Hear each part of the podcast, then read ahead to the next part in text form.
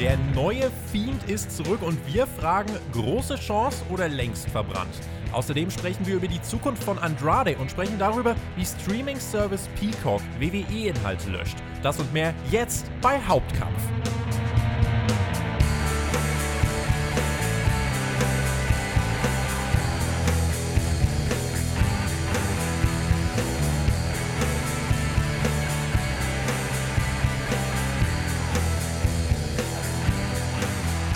Wir sind auf der Road to WrestleMania und begleiten euch mit Hauptkampf, eurem Wrestling Talk vom Spotfight Wrestling Podcast, eurem Podcast mit Wrestlern, Journalisten und Experten. Und einer dieser, ja, Journalisten und Experten, der ist heute hier bei mir und feiert tatsächlich sein Hauptkampf Debüt. Ihr hört ihn häufig aktuell in den WWE-Reviews, da wird er hoffentlich auch noch sehr lang bleiben. Äh, der wird hoffentlich nicht gebrochen. Und heute macht er mal ein bisschen, ja, eine ser einen seriösen Schlenker hier zu Hauptkampf und kann ein bisschen ernsthafter über all diese Themen sprechen. Marcel Weber ist bei mir. Ich freue mich sehr und sage, hereinspaziert.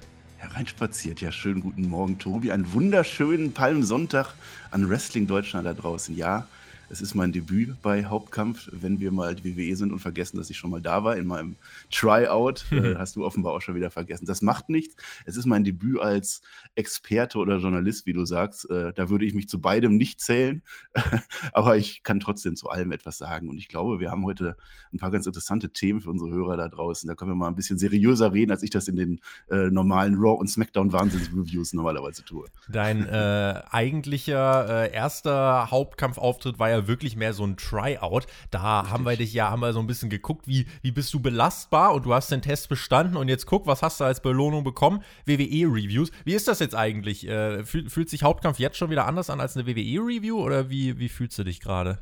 Ja, also jetzt muss ich ja aufrecht sitzen. Ja, ich habe äh, ein Jackett an, falls man das gerade nicht sieht.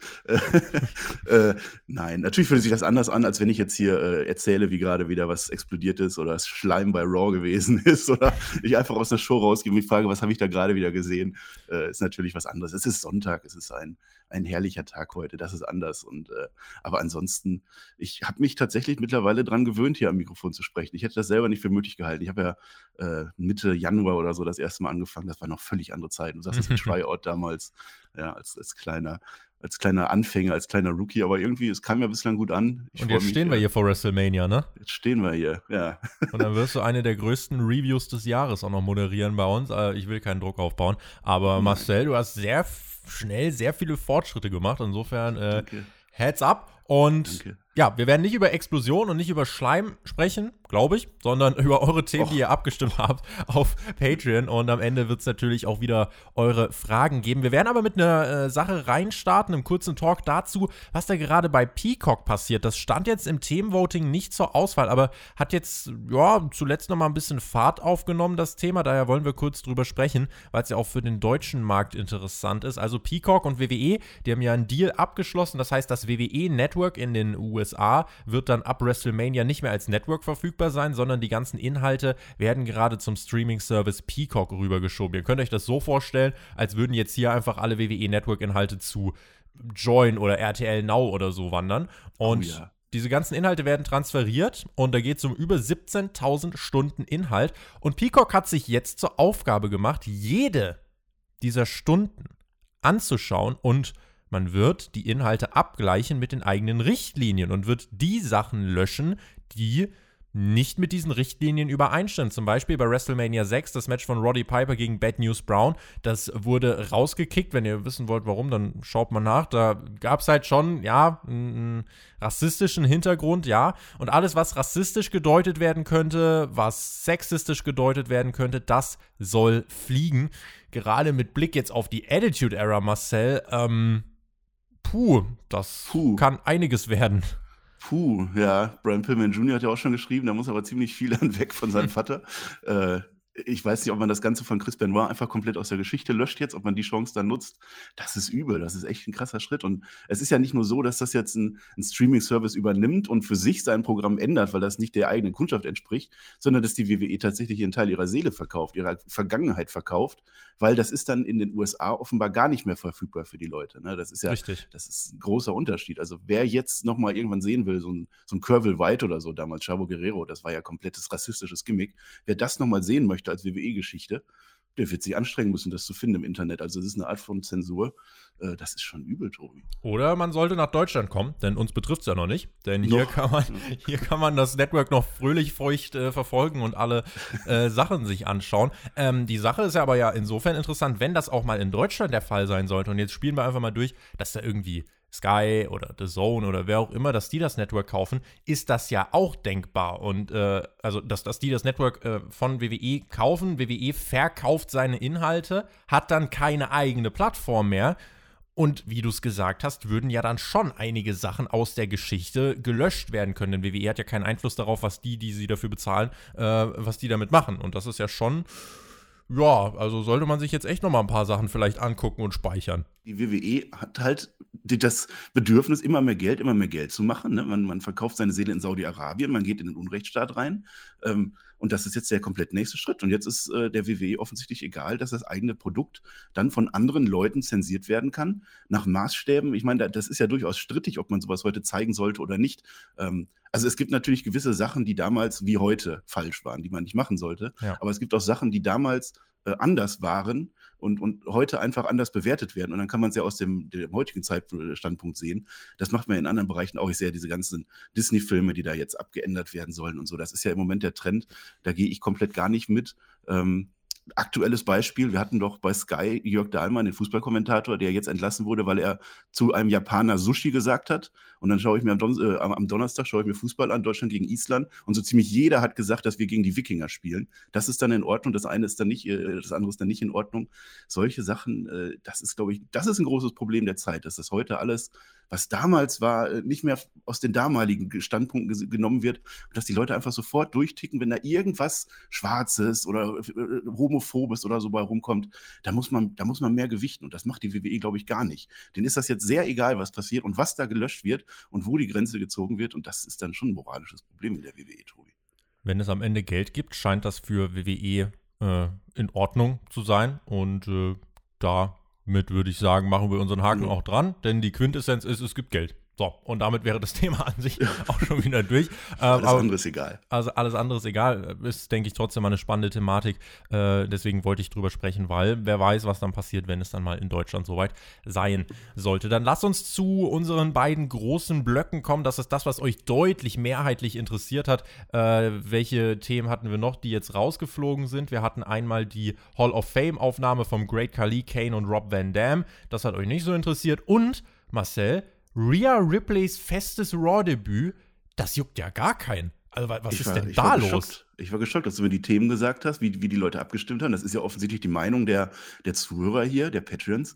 Ähm, ich war geschockt. Also Rhea Ripley ist eine der, der Hoffnungen auf eine Frauendivision in, äh, bei Raw und SmackDown, die sehr im äh, Fallen ist in letzter Zeit. Ähm, dass da ein neuer frischer Wind reinkommt.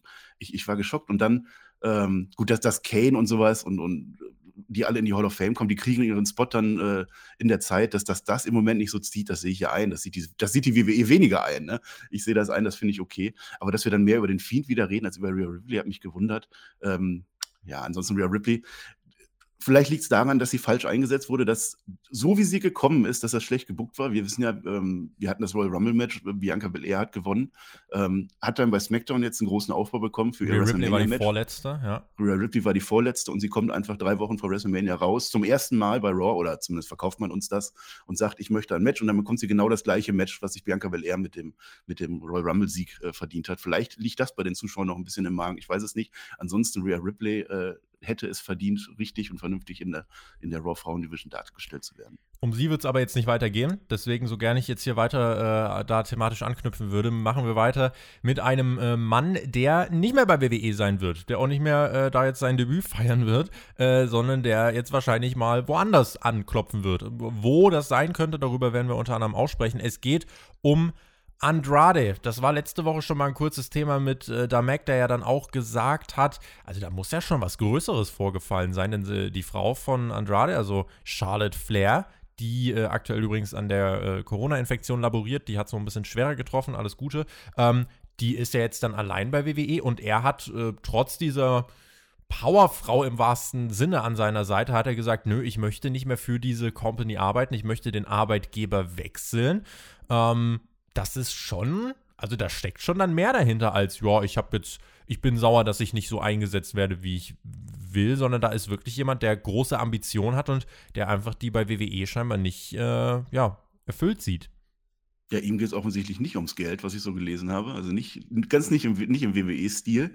Der Mann hat Träume. Der möchte gerne noch seine Wrestling-Karriere weiter pushen. Der möchte sein, sein, seine Leidenschaft ausleben. Ähm, ja, ich habe gelesen von Epico, der hat gesagt, also, dass Andrade wohl nicht immer am Catering sitzen wollte. Ne? Dass irgendeine toxische Situation entstanden ist in der Zeit, die ihm das verbietet, dass die WWE, wer auch immer, Vince McMahon, ich weiß es nicht, gesagt hat, nein, Andrade, dich brauchen wir jetzt nicht mehr äh, dich lassen wir fallen und da hat er einfach keinen Bock mehr drauf. Und dann sagt er, okay, dann lasse ich mich gerne kündigen und, und mach weiter. Und wenn ich am Ende nach Mexiko gehe, wohin auch immer, ich kann wenigstens wieder wresteln.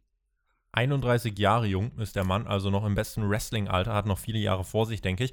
Ähm, und was auch eine spannende Komponente ist, Andrade hat keine Non-Compete-Klausel. Das ist äh, ganz selten, dass das bei WWE vorkommt. Das heißt, er muss jetzt nicht 90 Tage abwarten, bevor er irgendwo auftreten darf, sondern darf direkt irgendwo anders.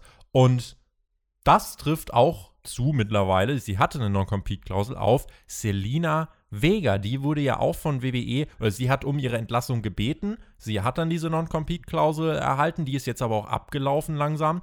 Ähm, das heißt, dieser Act, Marcel, der, der könnte jetzt zusammen wieder irgendwo auftreten. Schätzt du die beiden so ein, dass sie richtig ziehen können? Ja, definitiv. Ich weiß nicht, was deren Ambitionen sind und was Selina Vega macht. Die ist ja auf, auf Twitch oder YouTube oder was, ist die auch glücklich im Moment. Ähm, ich weiß nicht, was sie macht, aber wenn sie wieder Bock drauf hat und wenn die sich treffen, ist das definitiv äh, eine, eine Verbindung, die gut passt. Also Andrade ist für mich ein, ein super Wrestler immer gewesen, seitdem ich ihn kenne, also bei, seitdem er bei NXT angefangen hat. Ähm, aber bei NXT ging es dann, muss ich sagen, tatsächlich erst los, äh, als, als äh, Selina Vega dazu kam. Mhm. Also das war so die Zeit, wo ich äh, Andrade dann auch äh, wahrgenommen habe. Oder Andrade Cien Almas, wie er dann noch hieß. Ja. Ähm, die beiden, das passt zusammen. Und wenn die jetzt so zusammen zu, ich weiß nicht, du hast da so eine Promotion, wo du immer so Reviews machst, wenn die, wenn die zu AEW zum Beispiel gehen, das könnte, glaube ich, ganz großes Feuer da entfachen. Das wäre natürlich äh, jetzt direkt eine Möglichkeit. Also bei WWE hat es nicht geklappt und die Frage, wo klappt es denn dann, die drängt sich natürlich auf. Jetzt ist bei AEW die Sache, da hat man jetzt Christian geholt, da hat man jetzt Big Show geholt äh, und ja, natürlich muss man immer wieder gucken, wo ist denn die Grenze erreicht. Man hat jetzt zwei YouTube-Shows, die leider, glaube ich, für den, für den Casual und für den Mainstream eher belanglos sind. Das ist was, um äh, die, die Fans auch gerade aus dem Internet äh, glücklich zu machen. Äh, man hat dann halt Dynamite und vielleicht dann jetzt irgendwann noch im Laufe des Jahres, äh, das vielleicht könnt ihr streichen, irgendwann im Laufe des Jahres soll noch eine zweite TV-Show dazukommen. Ähm, man hat aber schon echt ein breites Roster und kriegt nicht mal jetzt alle unter. Mit zwei YouTube-Shows, einer TV-Show. Ähm, das sind zusammen sechs, sieben Stunden insgesamt. Ja, ich glaube, wenn man jemanden, also dieser Act ist definitiv etwas, das kann AEW bereichern, aber mein Punkt ist halt wirklich, dann muss AEW auch nach der Pandemie wirklich, so doof es halt ist, ja, muss man auch selber zu einer Ent oder zu, zum Werkzeug der Entlassung greifen und muss eben einige Leute freistellen, die nicht den großen Mehrwert haben. Man will ja jetzt in der Pandemie, will man keinen entlassen, äh, weil man sagt, wir setzen da keinen vor die Tür, wir sind solidarisch, das ist aller Ehren wert. Aber nach der Pandemie, glaube ich, müsste man dann schon ausdünnen, wenn man rechtfertigen will, dass dann noch ein großer Eck dazukommt. Ja, also den Fehler darf die äh, darf AEW nicht machen, das damals äh, WCW fast zerstört oder am Ende dann auch wirklich zerstört hat. Ähm, ich glaube, äh, Dave Meltzer hat das dann auch äh, gesagt, nein, das, diesen Fehler dürfen die nicht mehr machen. Ähm, bei Andrade würde ich sagen, in dem Fall, das wäre dann kein WWE-Superstar, den man holt. Also der hat eine gewisse WWE-Berühmtheit, das lässt sich nicht ähm, leugnen. Aber vor allem würde man Andrade holen für seine Skills. Und ähm, da sehe ich bei ihm vor allem große In-Ring-Skills, die hat er mehrfach bewiesen. Und aber auch ähm, dieses Charisma, was er hat. Tobi, ich habe das kurz recherchiert äh, in der Vorbereitung. Da hm. bin ich ja bei, bei Raw und SmackDown bekannt dafür. Ich mache zwar den Wahnsinn, aber ich recherchiere das auch. Also Andrade hatte ja damals bei NXT mit Johnny Gargano das erste ähm, Five-Star-Match in der WWE seit, seit Punk und Cena damals. Also ja. der hat richtig geliefert. Die beiden, die haben hintereinander viermal gekämpft. Dieses Five-Star-Match war, wir hatten ein 4,25, ein 4 und ein 4,25. Der Mann kann Matches. Später hat er dann gegen Alistair Black seinen Titel verloren, 4,25 Sterne wieder. Gegen Rey Mysterio hat er innerhalb von einem Smackdown-Match, bei so einem mehr oder weniger random Tour Out of Falls-Match ebenfalls 4,25 Sterne gekriegt. Mhm. Der Mann kann super wresteln. Das wäre ein, ein, ein, eine Bereicherung für jede Company, aber ich sehe natürlich auch gerade bei AEW, da hast du sehr, sehr viele Wrestler, die das können. Also ja. Da müsste dann mehr kommen, das stimmt. Auch New Japan ist eine Sache, da könnte er theoretisch auch unterkommen. Ich glaube halt wirklich, kurz, ja. ich glaube halt wirklich, dass äh, so dieser Act Selina Vega und Andrade, wie auch immer sie dann heißen werden, ähm, dass die echt gut funktionieren können. Sie kann für ihn reden, er kann ja, an ihrer Seite Charisma ausstrahlen und im Ring catchen. Und wenn ich jetzt äh, gerade so überlege, was sind denn Traumpaarungen? Spontan äh, hätte ich jetzt auch nichts gegen sowas wie Andrade und Selina Vega gegen Cody und Brandy. Äh, oh, ja. Solche Geschichten kannst du ja machen und da kannst du auch mit Stories äh, arbeiten, noch und nöcher. Das hier, Andrade, du bist ja so ein NXT-Projekt oder wie auch immer. Ähm, da kann man, da kann man irgendwie, finde ich, schon sich irgendwas zurechtdrehen. Ähm, aber wie gesagt, bei AW immer so ein bisschen mit Vorsicht genießen. Ähm, aber Marcel Andrade ist ja jetzt kein Einzelfall. Es kam ja jetzt in den letzten Monaten und Jahren tatsächlich immer wieder vor, dass doch relativ namhafte Superstars um ihre Entlassung gebeten haben. Nicht zu vergessen, der äh, Late Great Brody Lee. Äh, dann haben wir Selina Vega, die das gemacht hat.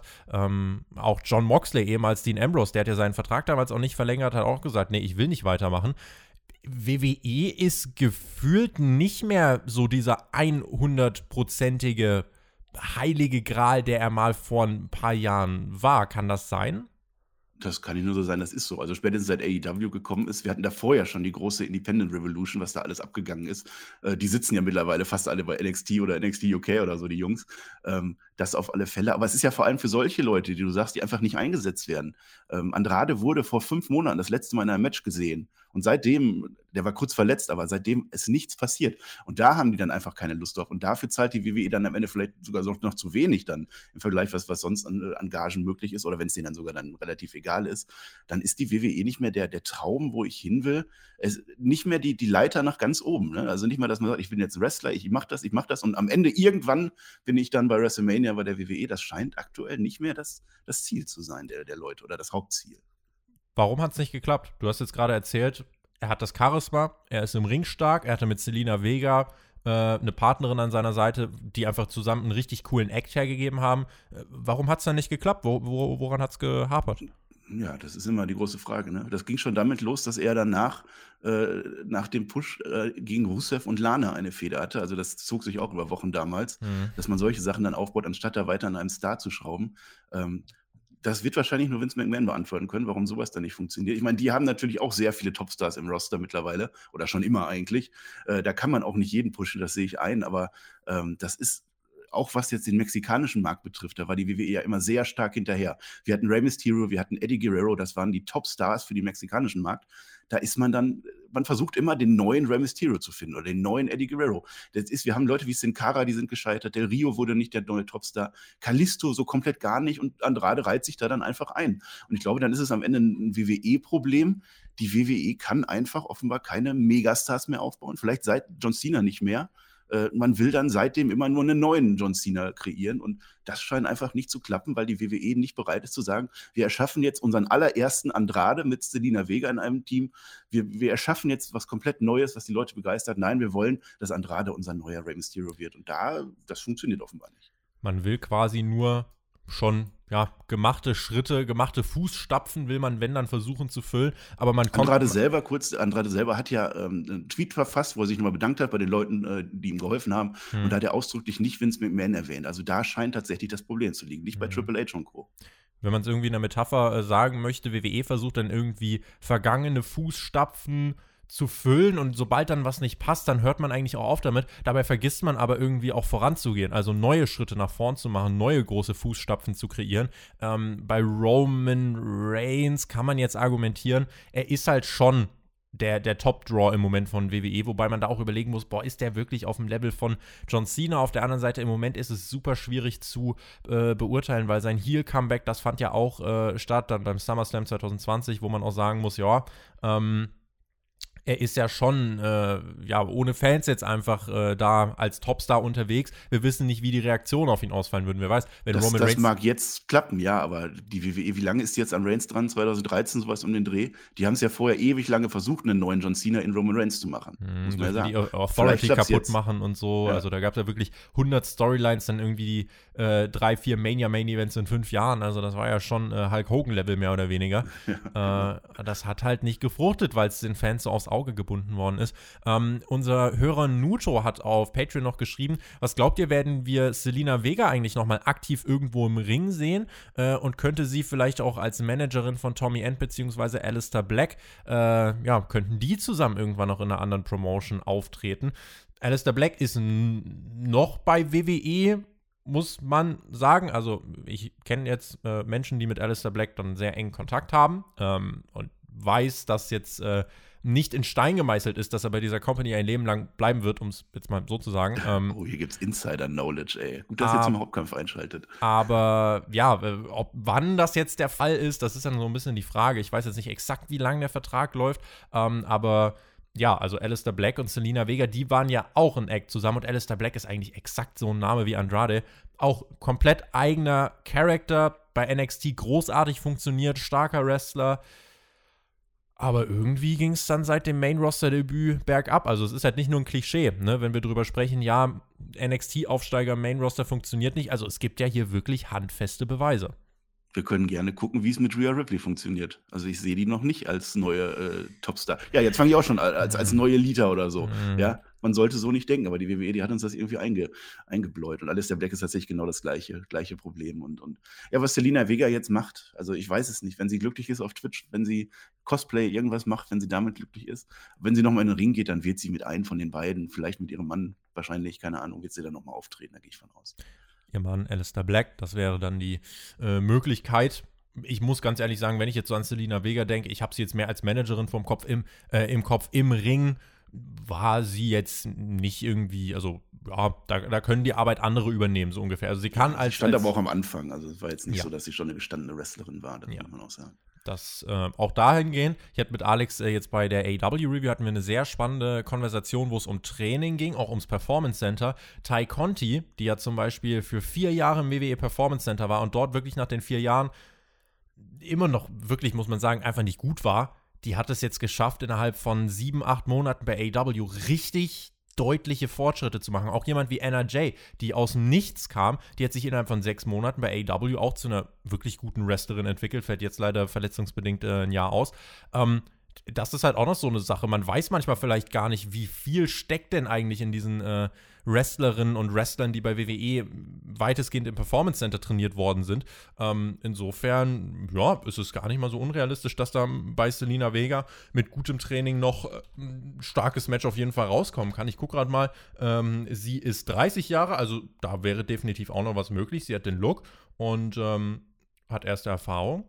Ausgeschlossen ist es nicht. Ausgeschlossen ist es nicht, kann passieren. Es ist auch immer eine Frage der Perspektive. Also ich kann das schon verstehen, wenn, wenn die da hinsetzen und sich darauf hinfiebern, irgendwann am Ende des Jahres in der, in der uh, Andrew the Giant Memorial Battle Royale zu stehen, dass das deren großes Highlight ist, dann kann ich auch verstehen, dass sie sagen, ja komm, dann, dann kann ich es auch lassen. Ja, dann sitze ich in meinen Vertrag aus, dann kassiere ich meine Kohle und dann gehe ich danach woanders hin, wo ich wresteln darf. Mhm. Das ist doch ganz klar, wenn die, kein, wenn die keine Perspektive haben. Aber immer eine Sache von Einstellung. Es gibt ja auch die, die sitzen dann einfach da und denken, okay, ich kriege meinen Paycheck und gut ist. Gibt's ja auch. Damit würde ich sagen, machen wir an Andrade auch unseren Haken. Äh, schreibt uns doch gern, wo wollt ihr denn Andrade sehen und welche Paarungen habt ihr im Kopf, die ihr gern mit ihm sehen wollen würdet. Vielleicht äh, gibt es da ein paar richtig coole Dream-Matches unten in den äh, Kommentaren. Und damit, Marcel, sprechen wir über das Thema, das die Leute, äh, wie, wie, sagt man doch in, in den modernen Talksendungen, es treibt die Leute um. Ja, das es ist, brennt in den Köpfen der Leute. Es, es, brennt in den Köpfen, es brennt unter den Nägeln. Mhm. Und das ist eigentlich skurril, denn es geht um den Fiend. Und es geht hier um den neuen Fiend. Einige werden jetzt abschalten, einige werden jetzt sagen, boah, ich bin die Thematik leid und ich kann es ehrlich gesagt auch verstehen. Aber äh, es ist trotzdem das Thema, was hier äh, mehrheitlich äh, zum Top-Thema gewotet worden ist. Und wir wollen es mal so ein bisschen wirklich so drehen, dass wir nicht jetzt immer das, dasselbe so, ja, äh, hier und das gefällt uns jetzt nicht und äh, der soll mal das machen und das machen. Nee, erstmal, es ist ja jetzt ein neuer Fiend da, Marcel. Richtig. Was ist neu? Der Fiend sieht jetzt aus wie Freddy Krüger und ist einfach komplett verbrannt und äh, hat eine neue sch schöne gar. Maske. Er ist durch, ja. Er wurde gekocht von Randy Orton. Äh, ja, ich habe schon in, dem, in, der Öffnung gesagt, es ist Palmsonntag. Wir gehen jetzt hier auf die Passion zu langsam.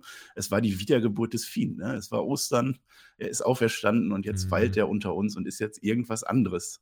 Sagt uns die WWE aber leider noch nicht, vielleicht nie, was, was er jetzt was anderes ist irgendwie. Ne?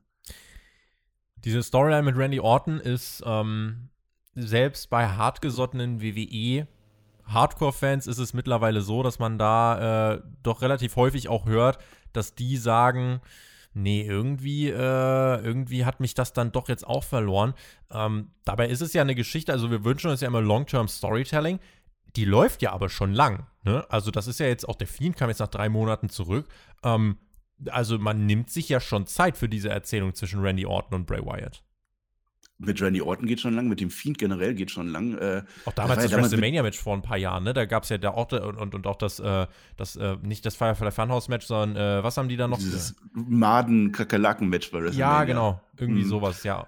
Ja. Ja, und dann der, der Fiend, der ist ja damals schon mit äh, Finn Balor, als der noch als Demon rumgelaufen ist. Ne? Das ist, wann mhm. war? Also 2018, 19, da ging das schon los. Ja, die, die aufmachen. Heute war der Fiend längst verbrannt, hast du geschrieben.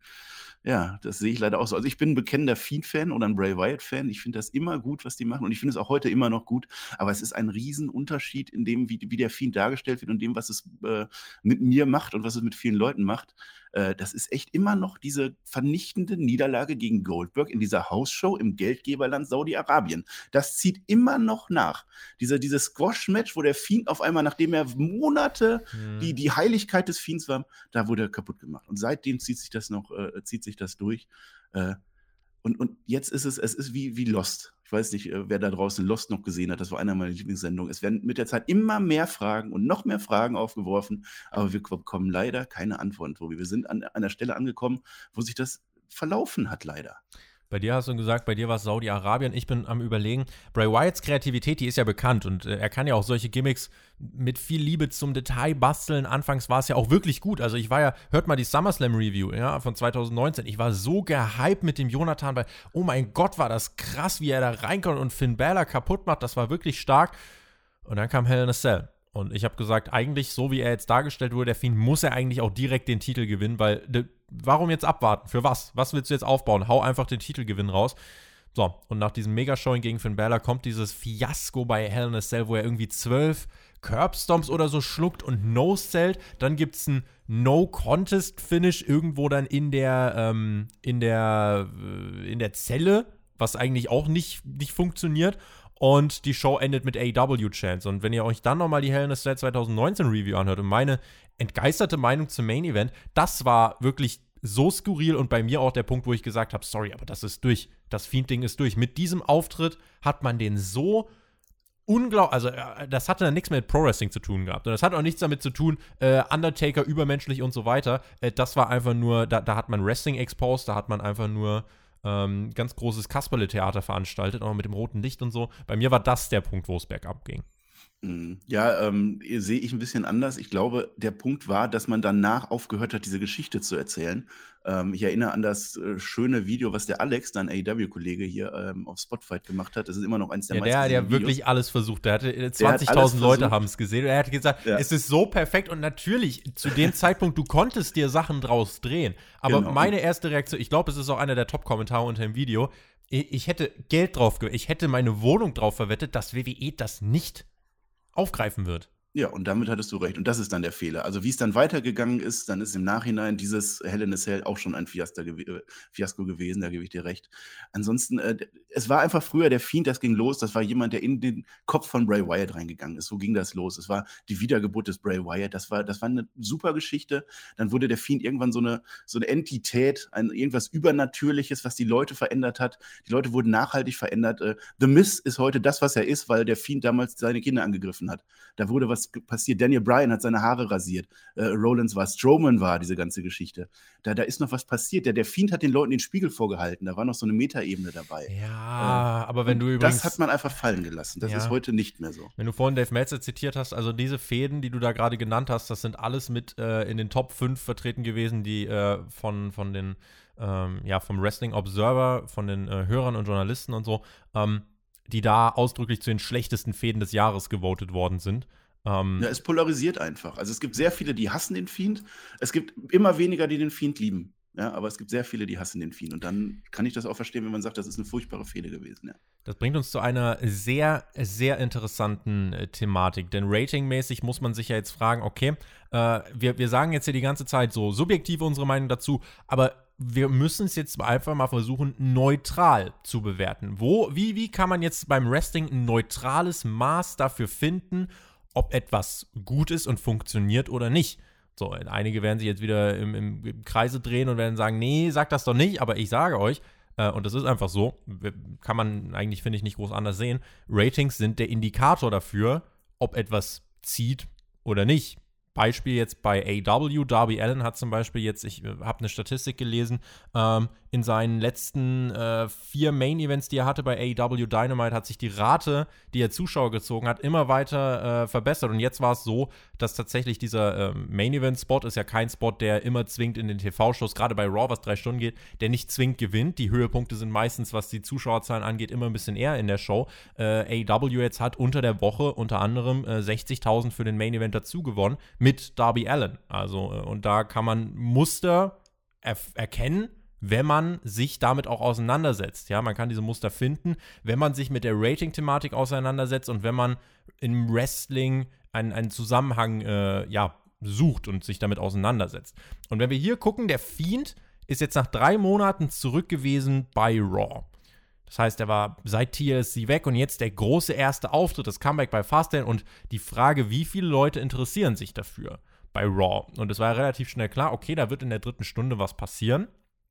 Und wenn wir uns angucken, diese dritte Stunde hat im Vergleich zur Vorwoche, wo kein Fiend da war, nochmal fast 60.000 Zuschauer verloren. Und da ist eigentlich der Punkt erreicht, auch 1,73 Millionen. Äh, das ist der Punkt, wo man dann sagen muss, okay, diese Fiend-Rückkehr scheint nicht viel zu bewegen. Es gibt keinen Fiend-Hype und der Fiend zieht nicht. Und wenn man sich dann anschaut, äh, die einzelnen Demografien, dann kann man sehen, bei den Fans über 50 gibt es einen Anstieg von 1,1% auf einen Wert von 0,89. Wo es ganz schlimm ist, Marcel, das ist die Zielgruppe 12 bis 34. Dort verliert Raw, auch gerade dann in der Fiend-Stunde, 20% Ein Fünftel das von Menschen zwischen 12 bis 34 können nichts damit anfangen. Und da stelle ich mir die Frage, diese Hokuspokus scheint für die Jüngeren nichts mehr zu sein. Und man muss jetzt ganz klar fragen, was ist denn die Zielgruppe des Fiends? Auf wen ist er ausgerichtet? Und wenn wir uns, das ist ja auch immer eine Sache, die ganz oft kommt, ja, beim Taker war das doch genauso. Schaut euch mal den Altersdurchschnitt an, als der Taker seine Hochphase hatte. Und schaut euch mal den Altersdurchschnitt jetzt bei WWE an. Jetzt ist der durchschnittliche WWE-Fan äh, irgendwie Mitte 50, ja. Und damals war der durchschnittliche WWE-Fan eben noch mal deutlich jünger. Und da waren auch viel mehr jüngere Zuschauer dabei, bei denen einfach diese coole Umsetzung gezogen hat. Und da kommt der Undertaker aus dem Sarg und es war dieses Spielen mit dem Toten. Hier ist es ja jetzt ja, was ist da? Mit was spielt der Fiend denn?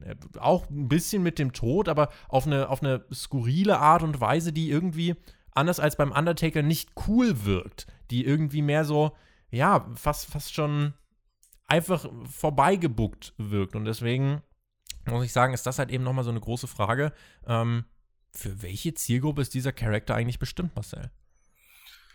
Fangen wir mal mit den Ratings an, weil jetzt viel ähm, die Ratings, da gebe ich dir völlig recht, dass die die Bookers natürlich äh, die Promoter dahin, die müssen auf das Rating achten, die müssen sehen, dass sie ihre Shows verkaufen, ihr Merchandise verkaufen, gebe ich dir komplett. Wenn da 20 Prozent äh, äh, Abstieg ist in einer sehr relevanten Zielgruppe, dann äh, ist das für WWE dann nicht mehr hinnehmbar. Das sehe ich ein. Ansonsten frage ich mich, was, äh, was denn zum Beispiel das Indie-Cinema oder dieses Independent-Kino für eine Bewandtnis hat, weil die ziehen ja die Leute auch nicht so. Äh, aber es sind halt Leute, die lieben diese Filme und, und da werden Sachen erzählt, die, die sie eben im, im Mainstream nicht bekommen. Und wenn doch eine Raw-Folge drei Stunden lang ist und wir uns immer beschweren, es ist immer und immer wieder das Gleiche, dann finde ich, dann hat sowas auch innerhalb von Raw seine Bewandtnis. Und wenn es auch nur eine kleine Zielgruppe anspricht. Jetzt ist halt die Sache, wenn dann die, die das nicht anspricht, wenn die so so abgeturnt sind, dass sie sagen, nee, also jetzt schalte ich komplett ab dann ist natürlich für einen Booker dann ein richtiges Problem. Ansonsten finde ich es aber gut, wenn die WWE was macht. Und das hat die, ich äh, erwähne nochmal dieses Firefly Funhouse-Match bei WrestleMania, das hat die geschafft, zu diesem Zeitpunkt ähm, so eine Metaebene einzuführen, also die nicht in diese Maschinerie WWE reinpasst und erst recht nicht in die Maschinerie WrestleMania. Das hat mich richtig überrascht. Das war eins der äh, größten äh, Momente oder ein großer Meilenstein der WWE, dass man es eben geschafft hat, dass man John Cena mal in Frage gestellt hat, dass man diese den Fiend wirklich mal was bedeuten hat lassen, dass, dass der Fiend ein ein Ausdruck dessen war, was falsch läuft in der WWE. Das hat damals nicht gepasst in die WWE. Man hat es trotzdem gemacht. Man hat versucht, seine kleine Zielgruppe zu erreichen. Äh, ja, und das hat dann aber im Mainstream einfach nicht funktioniert. Und ich glaube aber trotzdem, es hat seine Bewandtnis, wenn man gewisse Leute erreicht und damit glücklich macht, äh, solange die Vorgehensweise gut ist. Du hast den Undertaker erwähnt. Äh, ich habe mich immer gefragt, der Undertaker, der, das ist der King of Hell in a Cell, äh, warum hat er nie in einem Hell in Cell Match Blitze, Blitze gemacht? Warum hat er nie seine Power-Outs genutzt, äh, um, um seinen, seinen Gegner einfach fertig zu machen mit den Blitzen? Das kann der doch. Hat er nicht gemacht. Da war auch schon viel äh, drin, was nicht zusammengepasst hat. Aber, aber, aber hätte er es gemacht, wäre vielleicht geendet wie der Fiend. Weil das wäre vielleicht der Punkt gewesen, der zu drüber gewesen ja, wäre. Wenn er sein. einfach den Blitz im Match hätte einschlagen lassen. Und das ist ja. aber, wenn ich mir den Bray Wyatt anschaue, äh, der, der irgendwie die Bildschirme kontrollieren kann und dann äh, verbrennt er da im Ring und kommt dann irgendwie wieder das ist irgendwie zu drüber. Auch diese zwölf Curbstorms einstecken, wann hat der Undertaker denn mal zwölf Finisher eingesteckt ja, und ist dann einfach aufgestanden? Vielleicht ist das genau der Punkt. Vielleicht sprichst du das genau an, dass man einfach zu viel gemacht hat. Ja. Dass man ihn nicht mehr darstellt. Also im Horrorfilm lässt man seinen, seinen, seinen Übergegner eigentlich, man sieht ihn kaum normalerweise. Das ist immer ein guter Horrorfilm, wenn man den gar nicht sieht. Aber wenn, wenn der Fiend immer so viel macht und da sind wir heute angekommen. Was der Fiend heute macht, der Fiend tut Dinge. Der macht dies, der macht das. Alexa Bliss tut Dinge und die passieren dann. Mhm. Und nächste Woche kommt was anderes und wir fragen uns, was macht der? Da ja. kann man nichts mehr groß analysieren. Da ist diese Metaebene nicht mehr. Und du sprichst die Zielgruppe an. Da ist halt die Frage, wir haben jetzt grünen Schleim bei Raw, wir haben diese Braun Strowman, Shane McMahon-Geschichte. Äh, ist das dann die Zielgruppe von WWE? Ist das dann das, was die Leute zwischen 12 und 30 abholt, wo keine 20 Prozent fallen? Auch nicht, ne? Und wenn aber immer wieder Wrestling passiert und noch eine Wrestling-Fehde und dann kommt der Heel raus und sagt, nein, geht nicht und will ich nicht, dann, dann sagen wir, nein, die müssen was machen, die, wir wollen nicht tausendmal das Gleiche sehen. Ne? Äh, ich liebe es, wenn die WWE Dinge ausprobiert und wenn die WWE ihren Pfad verlässt und wenn Vince McMahon offensichtlich auch hintersteht, sonst würde er dem keinen großen Spot bei WrestleMania geben. Mhm. Aber ich mag es einfach nicht, dass am Ende kein Langzeitplan dahinter ist, dass nicht mehr erzählt wird. Es wird nicht mehr die Frage geklärt, was ist der Fiend überhaupt? Was macht er mit uns? Was sind seine Warum Ziele? Warum ist er so? Warum ist der so? Und dann hört es einfach auf, Spaß zu machen und es geht um einen Spot nach dem nächsten.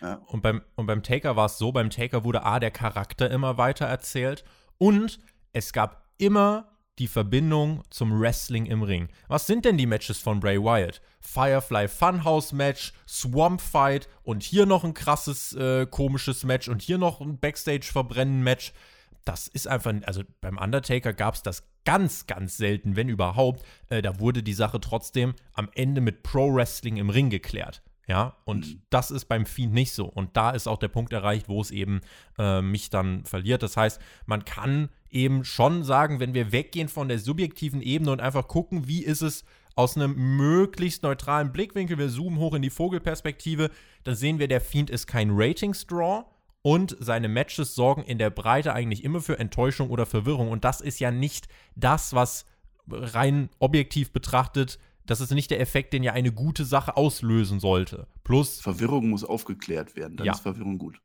Und eben, wie gesagt, äh, dann kann man eben, äh, wenn man sich ein bisschen genauer anschaut und ein bisschen durchdenkt, dann kann man sich wirklich mal fragen, was war denn beim Undertaker anders? Und wir haben euch ja gerade ein paar Dinge benannt, äh, die, denke ich, absolut als Argument durchgehen, warum das dann eben nicht so funktioniert hat. Also Bray Wyatts Kreativität in allen Ehren. Die Frage ist halt wirklich, ähm, ist er mit diesen Sachen, die er sich einfallen lässt, mit dieser Kreativität, ist die vielleicht in diesem Maße im Wrestling fehl am Platz? Sollte er sich vielleicht in einem anderen kreativen Bereich austoben, vielleicht wirklich irgendwie sagen, okay, bevor ich meinen Körper weiter kaputt mache, äh, lasse ich meinen WWE-Vertrag auslaufen und arbeite dann als Regisseur?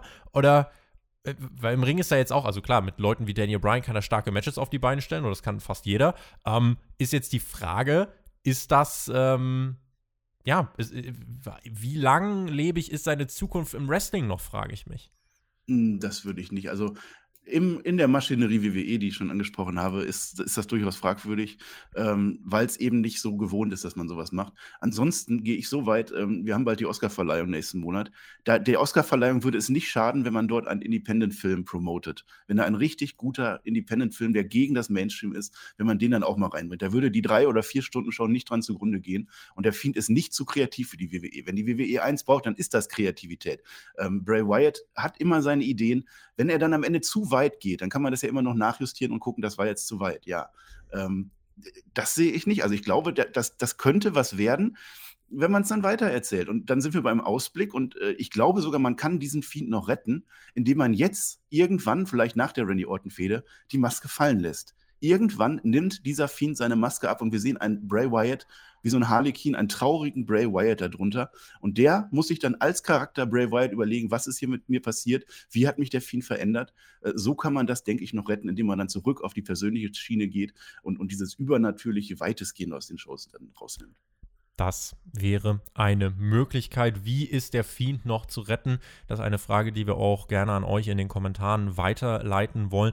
Ist eine also es ist eine spannende Diskussion auf jeden Fall, weil es halt wirklich ähm, etwas ist, wo man sich inhaltlich abarbeiten kann und wirklich auch mal äh, gucken kann, ähm, warum funktioniert es denn nicht? Denn äh, wir, wir wissen ja einfach, dass es irgendwie ähm, nicht Klick macht jetzt bei vielen mehr, dass es einfach viele verloren hat. Und ich glaube, es war jetzt mal ganz gut, das jetzt aufzudröseln und ähm, ja, einfach ein bisschen sich auch zu fragen, warum funktioniert es nicht? Wo hat es, warum hat es bei anderen funktioniert? Und dieser Weg, den du geschildert hast, die Maske abnehmen. Ja, ich überlege, also Bray White ist halt im Ring jemand, der solide ist. Ähm, also es wäre jetzt, ja, ist jetzt nicht so, dass da ein, ein, ein sensationeller Pro-Wrestler äh, die WWE verlassen würde, aber man müsste ihm vielleicht wirklich für künftige Gimmicks dann doch auf den Weg geben, es nicht zu übertreiben. Also ich glaube, er hat da so viele, so krasse Ideen und will es auch so detailliert erzählen.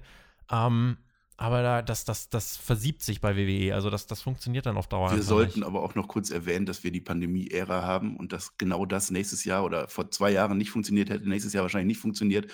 Äh, das muss man denen auch geben, dass man da sehr kreativ war in einer Zeit, wo es eben Kreativität unbedingt brauchte. Damit würde ich sagen, gehen wir allmählich in unseren Fragenteil über. Ihr könnt hier selbstverständlich Fragen stellen bei Hauptkampf. Das ist das interaktive Format vom Spotify Wrestling Podcast. Auf patreon.com slash Podcast gibt es immer einen Thread. Da könnt ihr einmal für die Themen abstimmen. Da könnt ihr euch quasi Gehör verschaffen. Und ihr könnt uns eine Frage stellen. Und mit etwas Glück landet die hier, wie zum Beispiel die Frage von Fabian. Der schreibt uns, ist es nicht eigentlich dumm, von NXT Walter versus Jumper um den UK-Titel äh, jetzt schon so zu setzen, wenn Walter den Titel einen Tag später beim UK-Special auch verteidigt. Abgesehen davon, dass es ein richtig starkes Match wird, finde ich es ein bisschen schade, weil dadurch der Ausgang schon gespoilert wird. Nein, das ist nicht so. Also es, das, diesen Fehler macht die WWE immer oder, oder man promotet immer verschiedene Shows nebeneinander. Dadurch, dass sie so viele Brands haben, das hatten wir so oft schon gehabt, auch jetzt mit dem Fastlane Pay-Per-View, dass man da irgendwas noch reinwirft und dann kommt aber ein WrestleMania und das Match promotet man schon. Es ist ein Chaos, das machen die für uns immer wieder. Ähm, man spoilert es nicht in dem Sinne, weil es ist einfach äh, Sports Entertainment. Wir gucken uns das an äh, und wenn Walter dieses Match verliert gegen Tommaso Ciampa, dann kämpft halt Tommaso Ciampa danach in dem Match. So kann man das ja jederzeit machen, aber ich sehe eines ist äh, ein wenig blöd gebuckt, ja. Hm, es ist halt so, die UK-Ausgaben sind ja getaped. Ähm, da muss man fragen, äh, ist vielleicht dann einfach danach auch erstmal bei den Tapings kein Walter mehr aufgetaucht äh, und wird man dann mit der nächsten Taping-Runde Jumper äh, rüberschicken? Äh, ich setze mich damit aber nicht so wirklich auseinander, denn Walter wird Jumper selbstverständlich zerchoppen, zerstören. Natürlich kaputt Natürlich. machen und es wird das Highlight von äh, Night Number One. Äh, du bist ja bei Takeover leider bei Night Nummer 2 eingeteilt, ne? Mist, ja, ah, ja. Verdammt. Verdammter ja, aber Axt. ihr müsst auf alle Fälle Nummer 1 äh, anschauen mit dem Tobi. Äh, da gibt es dann alle Walter-Action, die da passiert. Also da wird jeder einzelne Move äh, analysiert äh, und jedes Blut, was da auf, den, auf der Brust gespritzt ist von Tommaso Ciampa. Ich werde es aber nicht analysieren, tatsächlich. Ich werde, äh, ich habe in dieser Mania-Woche schon gut zu tun. Äh, euer NXT-Review-Team wird, sich ja. wird sich der Sache annehmen. Und zwar der Shaggy wird das machen mit dem Mac und äh, ich überlege gerade, machen die beiden das zu zweit? Ich glaube, die beiden machen das soweit zu zweit. Vielleicht gibt es da noch einen dritten. Also wir haben ja auch jetzt, das hat sich ja jetzt immer mal angedeutet, es gibt ja jetzt da einen potenziellen Neuzugang, der da irgendwann mal mit dazukommen könnte. Aber das ist eine Sache, äh, äh, die ähm, wird sich dann auf jeden Fall noch mal, äh, ja, wann anders äh, hier klären. WrestleMania Night One. Das äh, kann man vielleicht so sagen. Äh, für alle, die uns übrigens auf Patreon äh, supporten, in der NXT-Review ist dem Shaggy da fast mal was rausgerutscht. Und. Aber auch nur fast. Und, mh, per sei Dank gab es einen Piep. Äh, und dann ist. Und dann, äh, ja, dort werdet ihr in der WrestleMania Preview, werdet ihr schon erfahren, um wen wird es sich da handeln. Wir versuchen hier ein bisschen Stimmung und äh, ja, äh, Stimmung und Spannung für WrestleMania zu erzeugen. Hannes hat uns geschrieben, freut ihr euch Hannes. dieses Jahr überhaupt auf die Aftermania-Shows und glaubt ihr, dass sie dieses Mal sehr wenig beziehungsweise gar keine NXT-Call-Ups beinhalten werden? Ja, Mania äh, wird ja selbst vor Zuschauern stattfinden. Danach, Marcel, geht es erstmal wieder in den Thunderdome. In einen neuen Thunderdome, ein drittes Stadion dann. Äh, und man wird nichts merken. Man wird nichts merken. Es wird wieder ganz genauso aussehen. Ja, die Wechselsegmente, wenn sie da wieder rumprügeln hinten, die werden dann wahrscheinlich ein bisschen anders. Ja, kann man nicht viel zu sagen. Also, ich hatte letztes Jahr bei Raw und SmackDown und WrestleMania auch nicht so das Hype-Level drauf, dass ich gedacht habe, das wird so wie früher mit Fans. Äh, das wird wahrscheinlich diesmal ähnlich sein mit den NXT Call-Ups. Da will ich gar nichts so, das weiß ich nicht, keine Ahnung. Ähm, seitdem ist aber auch so viel passiert, dass NXT eben unser drittes Brand ist oder man versucht es irgendwie, dass man da gar nicht so die Call-Ups machen braucht oder, oder äh, wie heißt das dann? Call, Call Sidebacks oder Side irgendwas Verschiebereien im Roster. Mhm. Weiß ich nicht, ob man sich darauf freuen muss. Ähm, das macht es am Ende auch gar nicht aus, glaube ich. Man, man muss einfach anfangen, neue Storylines zu erzählen. Es muss einfach, WrestleMania ist unser Staffelfinale. Wir sehen alles. Äh, wir können gerne einzelne Cliffhanger schon aufbauen.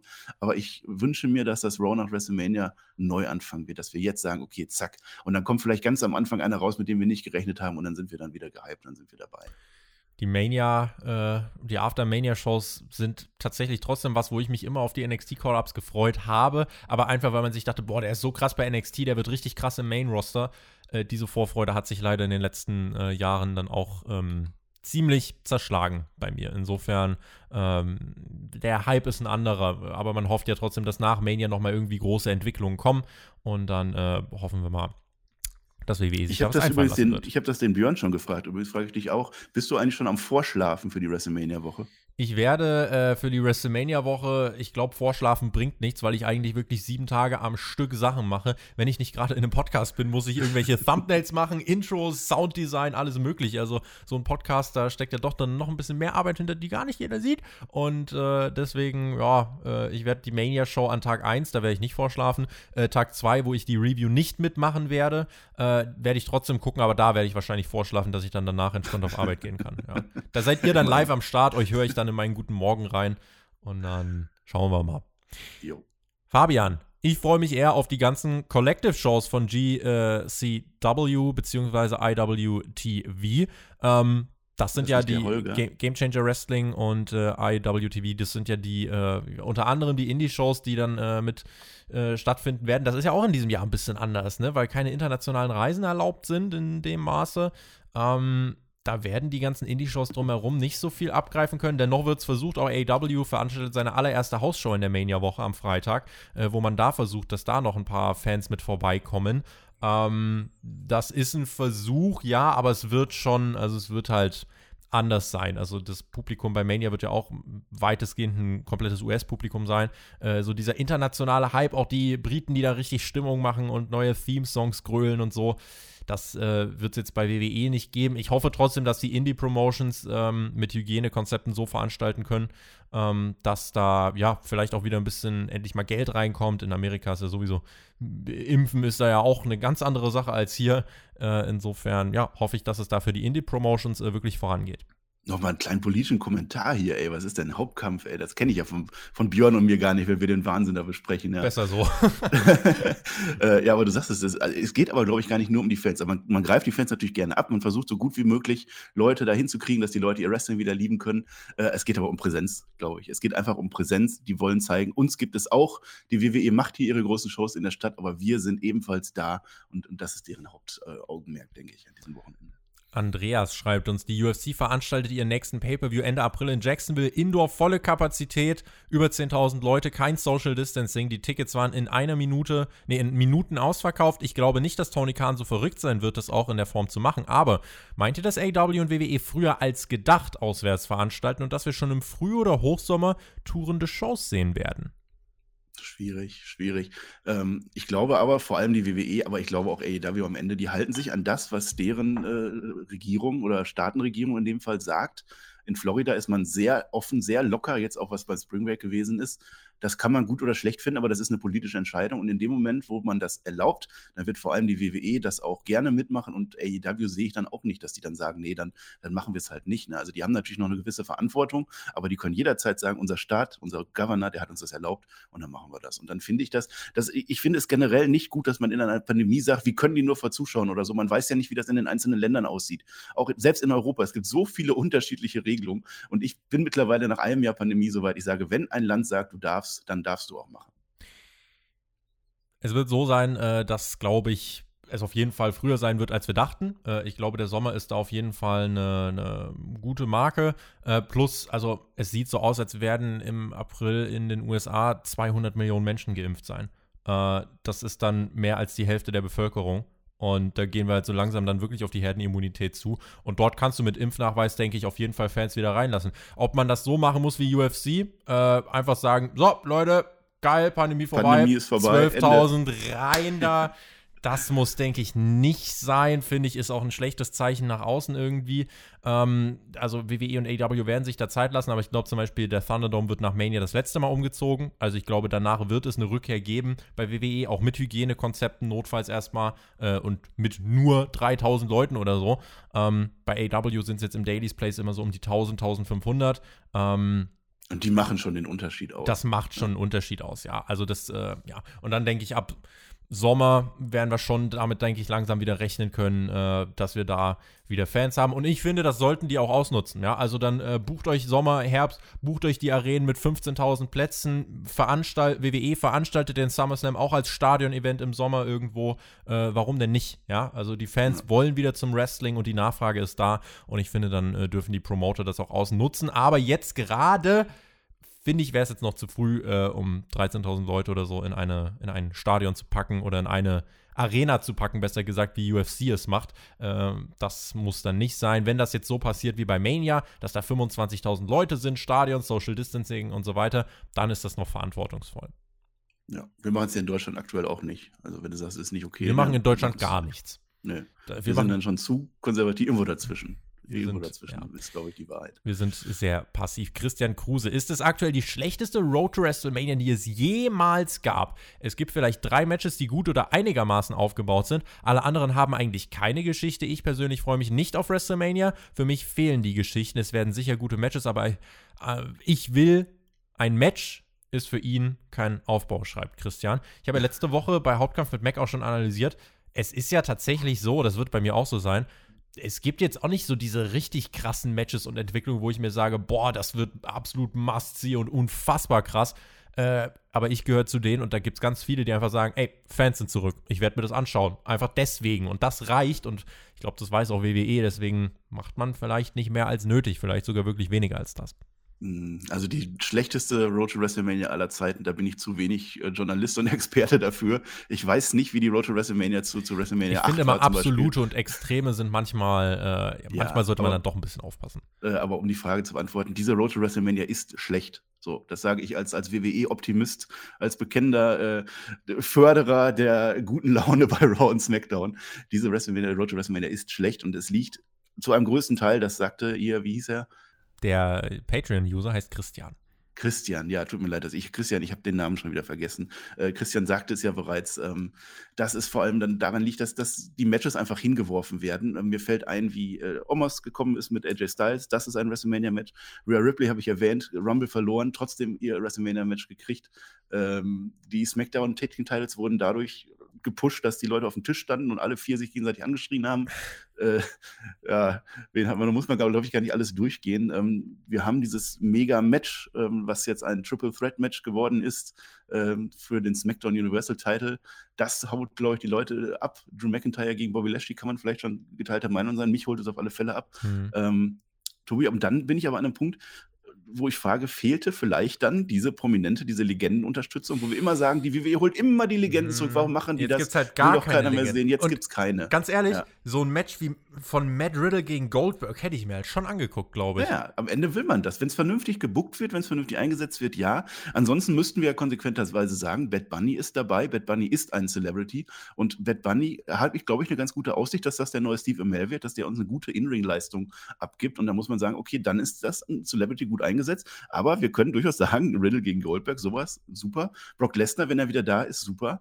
So viel wir auch meckern, am Ende ist es das, was vielleicht die Road to WrestleMania nochmal gepusht hätte dieses Mal. Äh, dieses Mal tatsächlich ja. Halt Topstars zu haben, wäre schon mal ganz gut ja. gewesen. Dabei haben wir ja jemanden wie Edge eigentlich dabei. Also ich weiß nicht, ja, Edge ist zwar jetzt schon die ganze Zeit da, aber ist jetzt zumindest kein, äh, ne, jetzt, jetzt, ein bisschen anders dann trotzdem noch zu bewerten. Ähm, aber ja, da, da fehlt es halt einfach ein bisschen an Würze. Aber wie gesagt, der Faktor Fans sind da ich bin leider einer, bei dem das jetzt gerade schon äh, dann reicht. Ja, war die schon wieder weg. Jetzt so Edge kurz, äh, weiß nicht, ob das noch Platz hat, der hat ja nicht gezogen. Es ist halt, leider ist Edge keiner, der funktioniert hat. Vor allem, der hat den Rumble weißt du gewonnen und, ja, lass mich kurz aussehen, der hat ja den Rumble gewonnen und hat dann alle drei Main-Shows hintereinander besucht und überall sind die Ratings zurückgegangen. Und das ist dann schon ein bisschen komisch, ne? So, und bei Edge, und das ist übrigens, weil wir sagen, WWE schafft es keine Topstars, selbst ehemalige Topstars schafft man nicht mehr zu Topstars zu machen. Edge kommt zurück. Diese Geschichte ein absoluter No-Brainer. Ja, nach zehn Jahren krasser Verletzung kommt er zurück, gewinnt den Rumble, hat sein World Title Match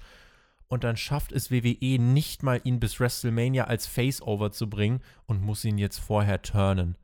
Um Gottes merkwürdig. Willen, ja, das ist doch so eine absolute No-Brainer-Story und man schafft es nicht mal das ins Ziel zu bringen und sagt, ja gut, dann müssen wir ihn halt zum Bösewicht machen.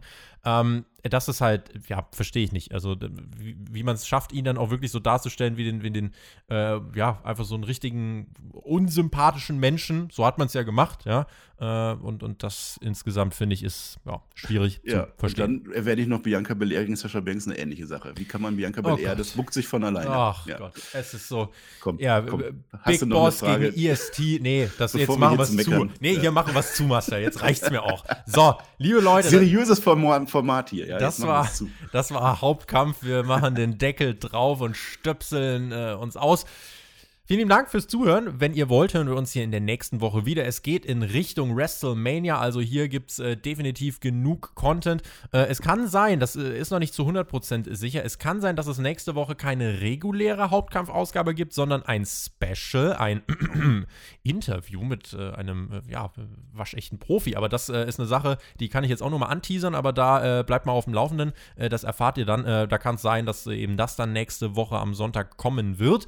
Ähm, ist aber noch nicht in Stein gemeißelt. Vielleicht erwartet euch auch eine, ja, wie ihr es kennt, ein Themenrückblick auf die Woche. Das werden wir uns mal anschauen. Marcel, vielen lieben Dank auch für dich, dein äh, richtiges Debüt. Ja, Ray Ripley war ja auch schon mal bei Raw. Ja, aber die ist jetzt richtig debütiert. Dein richtiges Hauptkampfdebüt. Ich finde, das war gut. Ich finde, Danke. das war sehr hörbar. Das war sehr konstruktiv und hatte einen großen Mehrwert. Und ähm, wenn ihr findet, dass das auch der Fall ist, dann gebt uns doch gerne einen Daumen nach oben. Lasst uns einen Kommentar da. Und ich würde sagen, du kannst die Menschen jetzt nach Hause schicken. Ich verbleibe mit GW, genieß Wrestling und sage bis zum nächsten Mal. Bleibt gesund. Macht's gut. Auf Wiedersehen. Tschüss. Ja, das war dann mein äh, Hauptkampfdebüt, tun wir mal so. Äh, ich finde es auch toll, äh, mal ein bisschen seriöser hier zu reden, ähm, wenn ihr mich von Raw und SmackDown hört. Gerade mit dem Björn. Da ist ja meine Aufgabe, äh, dass ich den Björn gerne gut aussehen lassen möchte. Das ist meine Aufgabe da. Das klappt, glaube ich, ganz gut. Da machen wir den Wahnsinn. Da äh, machen wir den Sarkasmus-Modus einmal nochmal doppelt an. Äh, heute war es seriös, hat mir auch gefallen. War auch mal schön an diesem Sonntag. Ja, wir hatten heute Tranquilo oder Tranquilo, keine Ahnung. Äh, dann hatten wir verbrannte Menschen. Ich glaube, wir hatten auch eine Themenvielfalt heute im Podcast, Tobi. Das war schön. Es hat mich gefreut. Äh, wir gehen jetzt auf Ostern zu, wir gehen auf WrestleMania zu. Es ist, glaube ich, jetzt, wo die Fans kommen, ist es eine ganz gute Zeit wieder, um Wrestling-Fan zu sein. Ich bin gehypt, seid ihr es auch. Ich äh, bedanke mich, dass ihr zugehört habt. Ich hoffe, es hat euch so gefallen wie dem Tobi offensichtlich. Äh, und dann äh, sage ich äh, Tschüss und genießt mir unser Wrestling, auch wenn das eine andere Catchphrase ist, aber ich glaube, das passt immer.